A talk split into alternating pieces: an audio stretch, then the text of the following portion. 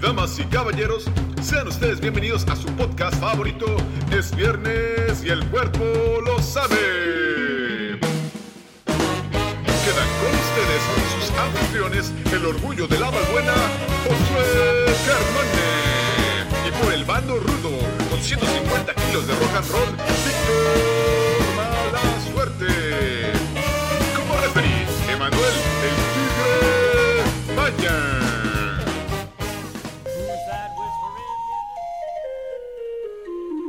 Sean todos bienvenidos a una emisión más de Es Viernes. Ah, se me olvidó, falla. y el cuerpo lo sabe. Eh, yo soy Josué Carmona y como cada semana me acompañan mis estimados y queridos compañeros Big Mala Suerte y El Tigre. Preséntense y díganos desde dónde nos están acompañando esta noche. Muy buenas noches, los saludamos acá desde Playa del Crimen, sobreviviendo al huracán Delta el pasado, ¿qué fue? Miércoles. Y pues bueno, aquí saludando y reportándose con toda la banda. Así es, mi querido Víctor, eh, mala suerte. Del otro lado del micrófono se encuentra el Tigre Maya representando al barrio de Ecatepec. eh. En el estado de México nací. Yo soy de Zacazonapa, donde crecí. Y aquí estamos, este, en Es Viernes y el cuerpo lo sabe. El programa del día de hoy se va a llamar, este, ¿de qué vamos a hablar, Gordy Carmona? Antes de entrar de lleno a nuestro, a nuestro episodio de hoy de la que es la segunda parte del rock en México, eh, ¿qué les parece si mandamos primero un saludo a todas las personas que nos están escuchando por Spotify, también que nos escuchan en vivo a través del Facebook, Facebook Live? Un saludo para toda la venta de Spotify, que sí ya van subiendo las, las reproducciones. Y pues en la banda que nos está viendo en vivo. Saludos. Bueno, y exactamente eh, como ya habíamos este, haciendo otra vez la conexión, eh, la última de lo que estuvimos platicando en nuestra primera emisión de El Rock en México fue de justo cerramos con el, el, el terremoto del 85. Y el pasón del Rodrigo. A partir de, a partir de eso, eso como marcó como un parteaguas. ¿Y qué pasa después ya en la segunda, en la segunda parte de los ochentas por ahí?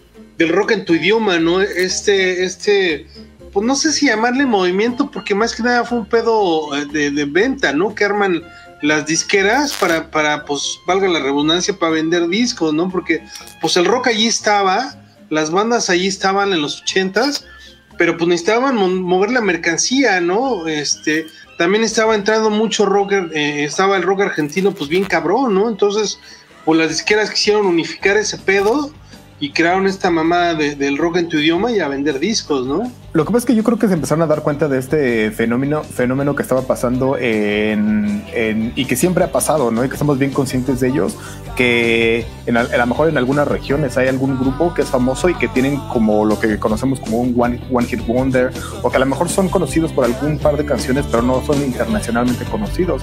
Y Llegando a la fiesta, oh, oh, ¿no? Qué poca y todos ahí, todos- que se escucha el público gritando, qué poca madre. Pero Yo hasta la fecha no sé ni quién sean, güey. No mames, rostros ocultos. Ah, los rostros ocultos. Sí. Claro, sí. De nuestro amor. Eh, estábamos diciendo entonces que, pues sí, que las disqueras se dan cuenta de que de este fenómeno en donde pueden encontrar a través de varios, eh, varias bandas y bandas regiones, pueden hacer sus compilados de música en español. Y es cuando se les ocurre esta gran idea de crear el, el rock en tu idioma, tal como, pues, como lo llegamos a conocer unos años después. Yo digo que unos años después, no, yo creo que no lo conocimos tan in- inmediatamente como, lo, como se les Yo ocurrió sí. a ellos, ¿no? Yo sí. Pero es que es lo que te digo, eh, también era que era, es que era el rock en tu idioma, toda esa madre precisamente, eh, eh, eh, pues eran, eran cassettes y, y discos, güey, donde encontrabas varios temas en una, en, o sea, todos los sencillos de La Maldita, de Caifanes, todo lo que estaba pegando, los metían en un mismo cassette, güey, y los metían y los, los vendían, ¿no? O aparte venían en la colección de rock en idioma y venían bajo ese, ese, esa etiqueta venían varios, varios discos, ¿no? Y ahorita que dijiste etiqueta, justo de hecho tenían como unos una, los, los discos de rock en español. No importaba qué, de qué región fuera, si los argentinos, españoles, tenían una etiquetita, ¿no? Que decía rock en tu idioma, ¿no? Rock en tu idioma, sí. Entonces, sí tengo que había muchas muchas compilaciones de, de varias cosas que los metían ahí, güey, ¿no? Y eran casi los mismos grupos con los mismos pinches temas, pero con diferentes portadas o cambiaban diferentes bandas, pero era casi la misma chingadera. Y eso, bueno, eso, eso- empieza a pasar también, como decimos, ya a finales de los 80. También hay otro fenómeno. Pero que ¿quiénes pasa. estaban ahí, güey? No, era, era en los ochentas en este rock en tu idioma, ¿quién era? Eran los caifanes, era, son los que son los, como, como los más conocidos, ¿no? Los caifanes, Maná, güey, nos guste o no nos guste, ¿no? Sombrero verde se llamaba. Sombrero verde, güey, sí, ¿no? Este, Ah, de las bandas mexicanas. sí, por ahí también era, era, era, ese pedo, ¿no? También los rostros ocultos, los amantes de Lola, güey. Bonnie, los enemigos del silencio, Simón. Neón. Que, en ese tiempo las bandas de rock, güey, era, eran. eh, era el, Pues les tocó venderle su alma al diablo, ¿no? Porque los güeyes eh, vendían en los derechos de sus rolas todas las disqueras o- o firmaban con las disqueras y los trataban como reyes, pero les daban una pinche ensartadota a las disqueras, ¿no? Era, también, de- dependía, mucho, porque también la industria estaba bien diferente en aquel entonces. O sea, la industria en aquel entonces también tenía la oportunidad de poder gastar un chingo de dinero en músicos, en, llevar al staff, en hacer giras. Y entonces, en ese entonces, o sea, cuando les, les ofrecían, les ofrecían de hecho cosas como millonarias, ¿no? Les ofrecían eh, contratos millonarios y sí, ellos se llevaban una muy buena lana por, por estar haciendo cosas, pero sí, a la, a la larga, por ejemplo, no tenían los derechos de sus discos o de sus canciones o cosas así. Ahí era donde estaban ensartados, porque de momento, si a una banda que pues, a lo mejor nunca había tenido un contrato con una disquera, le ofrecían, no sé, eh, medio millón de pesos, pues obviamente todos se volvían locos y decían estaba muy chido. Pero si te das cuenta ya en, en unos 5 o 10 años, pues eso ya no, ya no es tan redituable, ¿no? Ahí nada más quiero comentar, eh, en- hay, hay- hay- Bandas, bandas, bandas. Hay una anécdota, hay una anécdota que dicen que cuando fue el concierto de Miguel, de Miguel Mateos, eh, estaban ahí los caifanes y estaba en el 87, si no me equivoco, fue en el World Trade Center.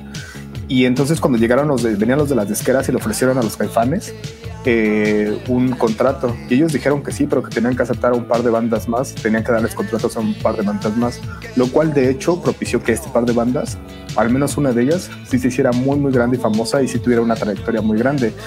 Eh, fueron la maldita, la maldita vecindad, Ah, no mames. fueron Bonnie los enemigos del silencio y fue Neón. Eran esas, es- esas, bandas, Neón, güey. esas bandas con las que las que ellos dijeron que sí aceptaban un contrato con una disquera, pero tenían que, que agarrar a estos. Y pues bueno, al menos la maldita vecindad sigue hasta, hasta la fecha. Y hay que recordar que La Maldita Vecindad fue la primera banda que, que llegó a cruzar el charco, que, que, fue, a, que fue a Europa a dar gira y, y- y tocaron en, en- en muchos lugares y fue algo que, que antes las bandas no, no hacían en, en- México, ¿no? que era salir de gira o salir, en ese caso fue un poquito a, a la aventura, pero ya tenían dos discos este, bajo la manga, que fue el, el- el primero que, se- que era el, el homónimo y el, de- el del circo. Y otra de las bandas que, que también fue muy importante fue los, los Caifanes. Nada más la historia y la vida que ha tenido Alejandro Markovich y en los últimos años y todo lo que le ha pasado. ¿no? Lleva el regreso de los Caifanes y después otra vez la ruptura. O sea, son... Y eso sí se han agarrado del chongo chido. Pues había y una, hasta el libro y todo el pedo. Ajá, de, de las bandas que podemos enumerar en México, y solo de hecho lo, lo voy a sacar acá de, de que lo estoy leyendo, están los Caifanes, Alquimia, Maldita Vecindad, eh, Neón, los Kenny, los, eh, Ke- Kenny y los enemigos del. ¿Cómo era? Kenny y los eléctricos, perdón. Y los eléctricos. Eh, Lo estaba confundiendo. Ah, Los sí.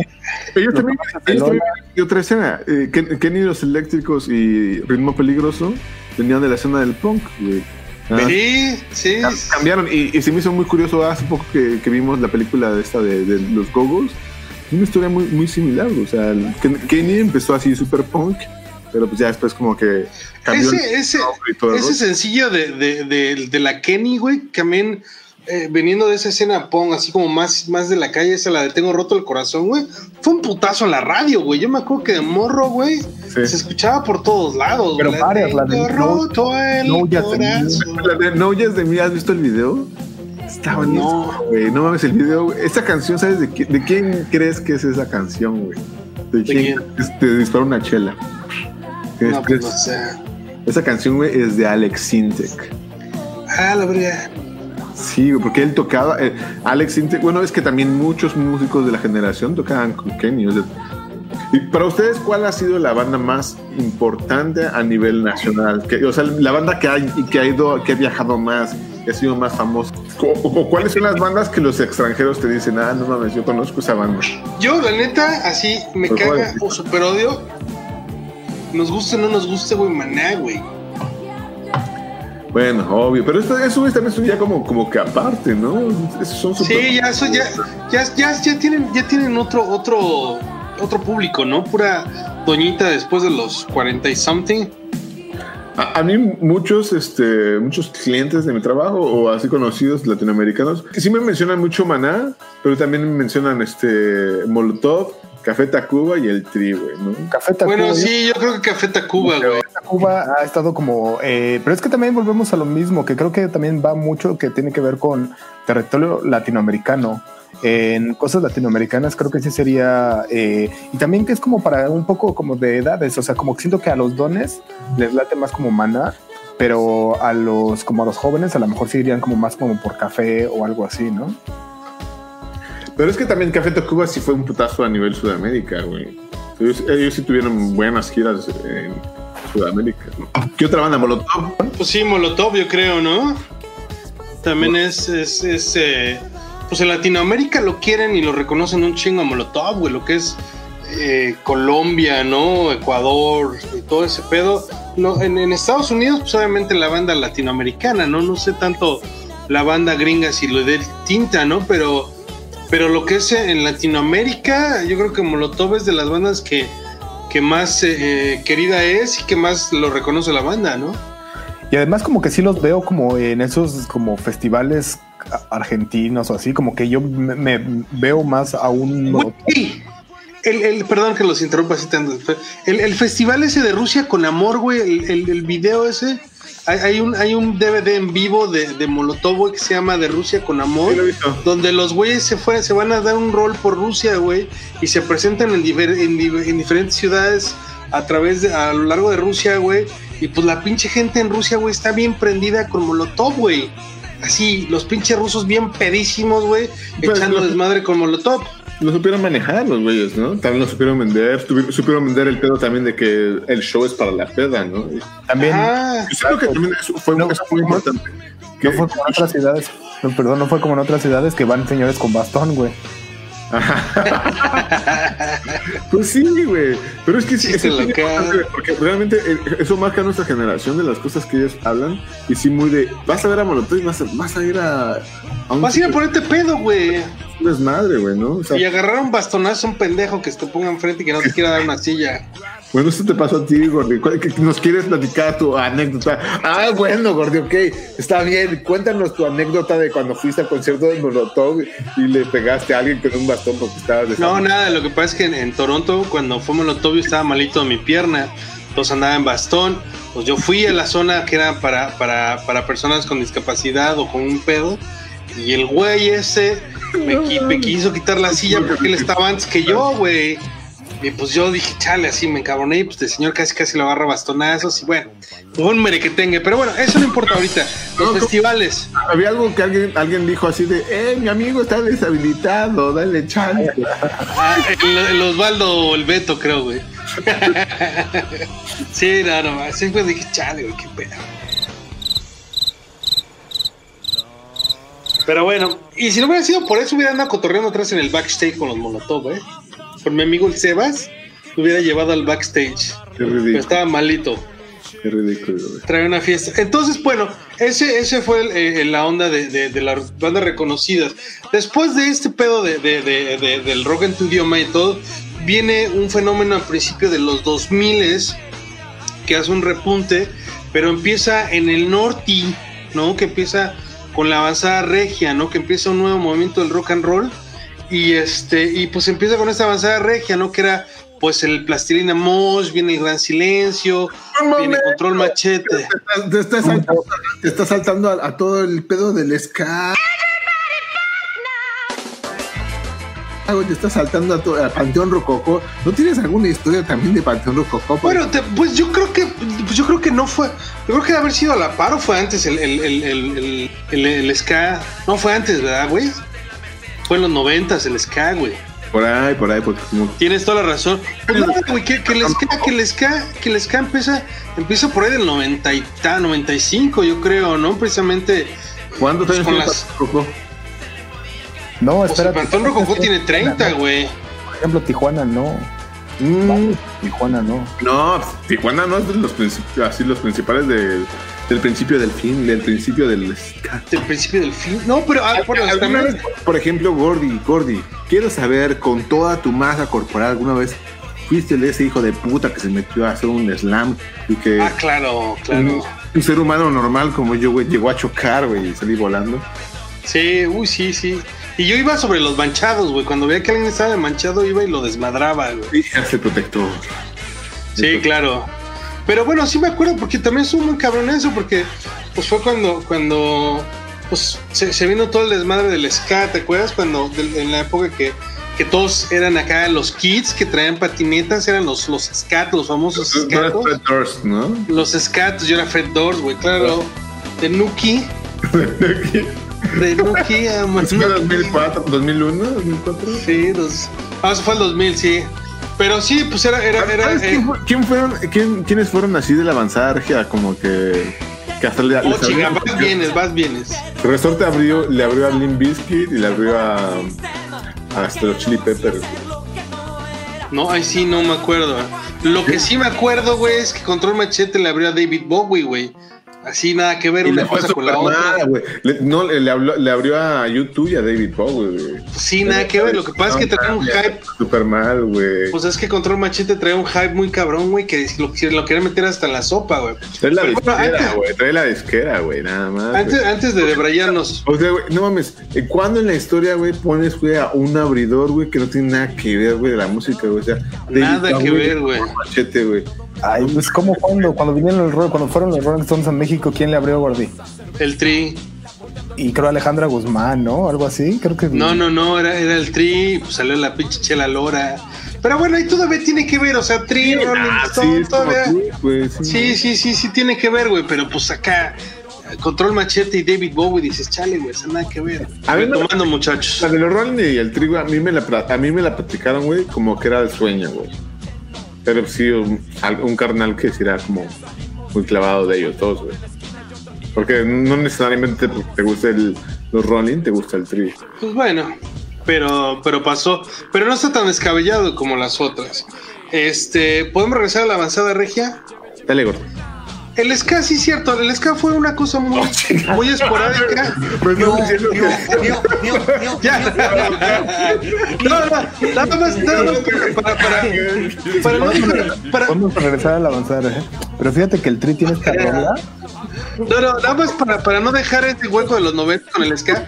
En el rock mexicano en los 90 pasa el ska, güey. En realidad, lo que, lo que sí había rock, No, bueno, es que- pero pues, maldita vecindad, ¿no? No es ska. la venta vecindad era, era ska, güey. Sin saber nosotros que estábamos escuchando. Y bueno, viene todo ese movimiento, ¿no? Con, con, con el Salón Victoria, con la secta Core, güey, con el Panteón Rococó, con todas esas bandas que nadie sobrevivió más que, más que el Panteón Rococó, güey.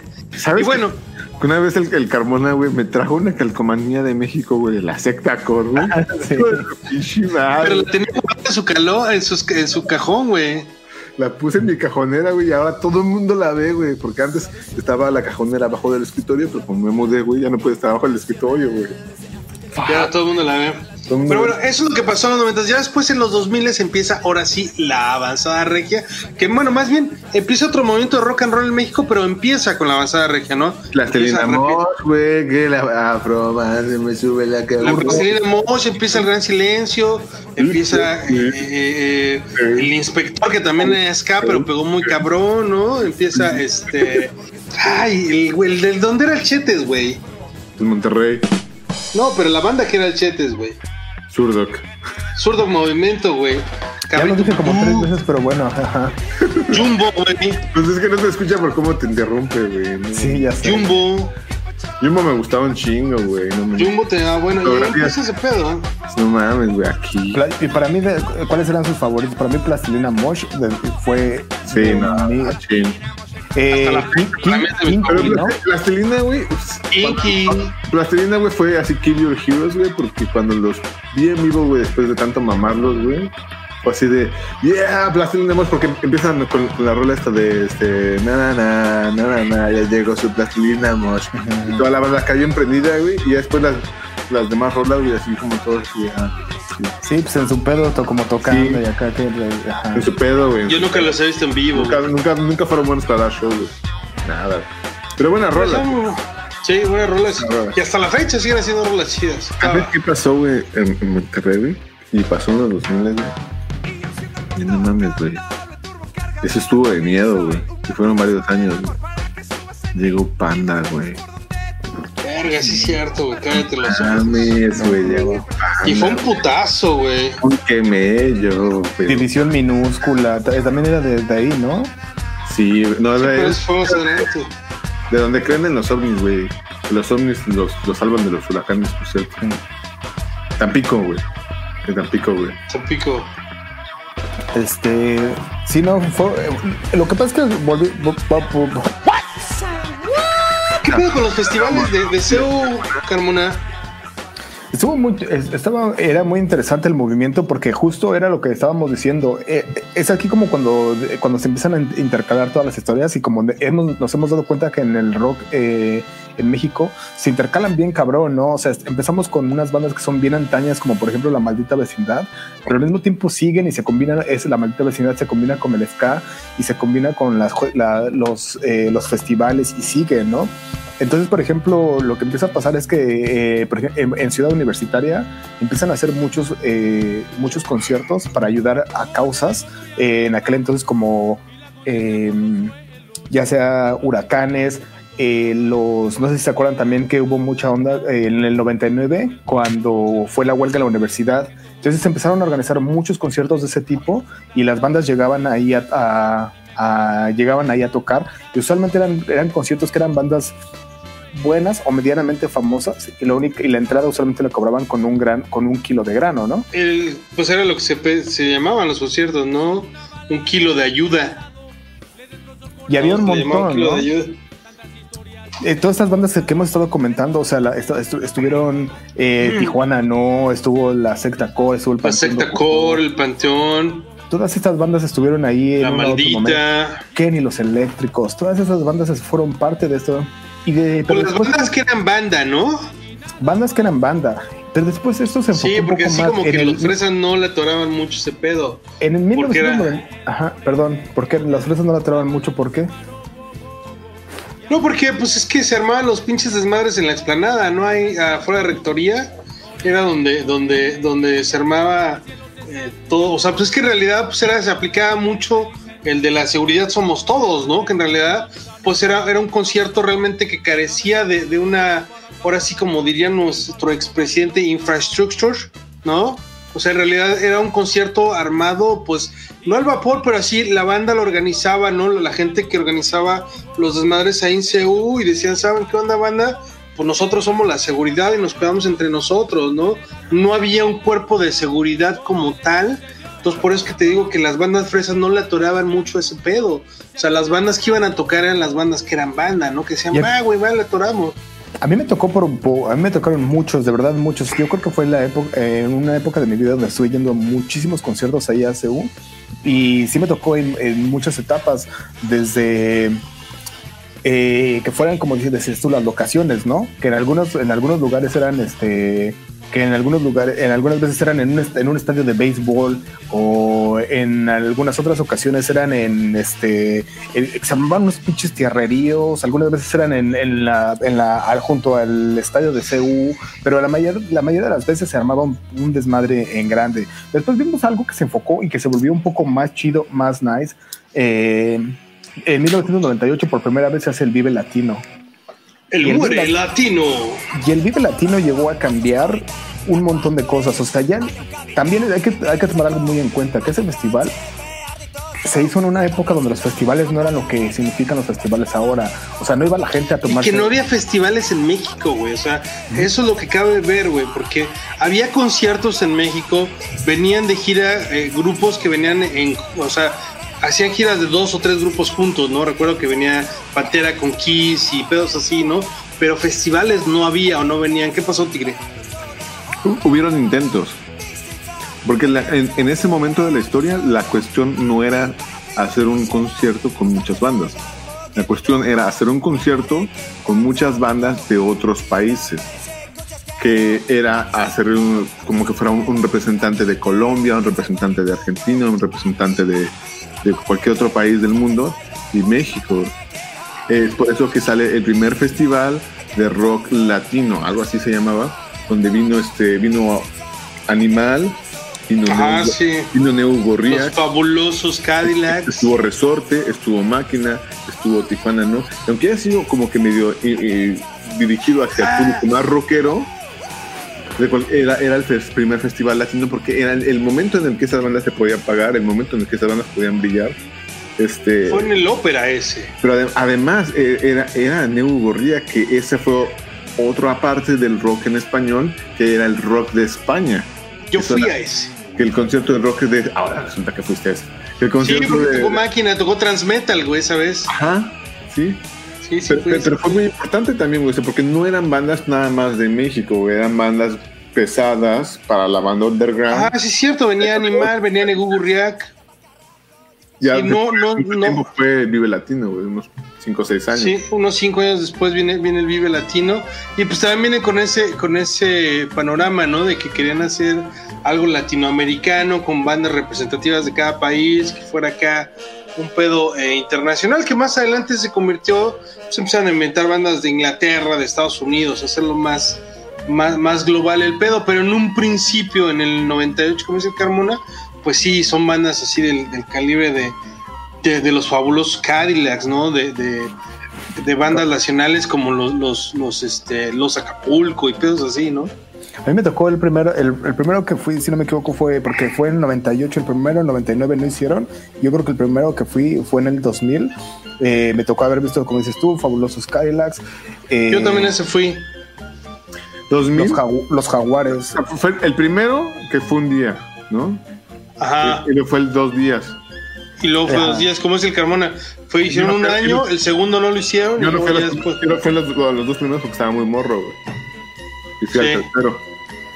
Sí, yo, yo fui al segundo también como el Carmona. Ajá, Bueno, y ya de ahí Al de pues, dos días. al de dos días, sí, exacto, que un día cerraron los fabulosos y al día siguiente cerraron los jaguares. Sí, sí, sí, sí. Sí, sí.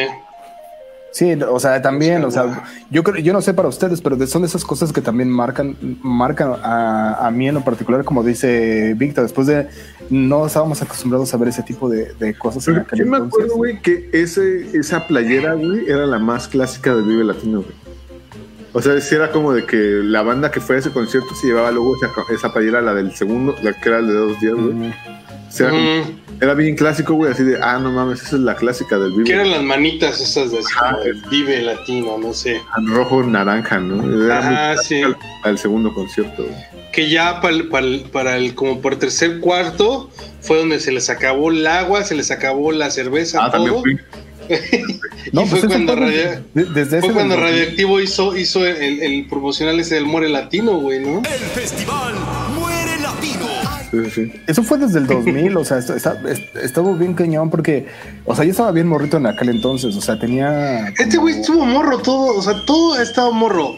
Dices, pues, ten- tenía 16 años, güey. O sea, en aquel entonces, en teoría, pues, o sea, sí me aventaba una, una o dos chelas, pero pues no es como ahora que ya voy a un festival y pues sí me la habían chupado todo el día, ¿no? En ese entonces, o sea, Ahora ya son las 11 y ya te quieres regresar, ¿no? no, y además en ese entonces, pues ni dinero tienes y, y la- y las cosas ahí que, que venden, o sea, te venden una maruchan en aquel entonces, no sé, a 30 pesos, algo así, no manches, o sea, era lo que, lo que me gastaba yo en una semana de pasajes, ¿no? Ay, O pero sea- ¿quién va a un festival a comer una marucha? Lo que andas Pues buscando es que, son en aquel es que en aquel entonces, o sea, a los 15, 16 años, si vas a un festival de música, en realidad, pues no estás buscando al güey, al, al chino de las drogas que está ahí en este, en, Ah, ¿no? en, el abajo del pilar, ¿no? Ah, ¿no? Entonces, Ah, pues, bueno. o sea, las cosas que estás buscando en ese, en ese momento son No, de totalmente las diferentes. drogas. Oye, ya nos estamos metiendo en problemas de drogas. Yo solo quiero decir que yo me deslindo de cualquier plática que hacer de drogas porque estoy escuchando a mi hermana. Entonces, hermanita, Ah, sí, sí. yo, no- yo no, yo no me Y también lo, lo chino, ¿por qué chino? ¿O dijiste chido? No, China, ay, pues porque el. ¿Quién, ¿Quiénes son los.? Bueno, ya. Ok, entonces, bueno, con esto nos despedimos. Vamos a escuchar un par de rolitas de lo que acabamos de escuchar. Y esto fue nuestro programa número 2 de El Rock en México. Y obviamente habrá una edición más. eh, y eso se quedará. ¿Cómo decía? Aquí. A- ¿Cómo era? Eh, Aún hay más, güey. Lo que pasa es que estabas muy chavo cuando pasaba eso, estabas muy chavito, güey. Todavía está muy chavito. Estabas muy chavito. Pero este güey tenemos- como Lego, ¿no? O sea, les le pone manita como de Lego, güey. El güey le hacía así, güey, así, cerraba así, así le hacía, aún hay más. Bueno, vamos a escuchar este, vamos a escuchar la mano vamos a escuchar estas rolitas y regresamos con más aquí a Es Viernes. El cuerpo lo sabe. Puro con los choques,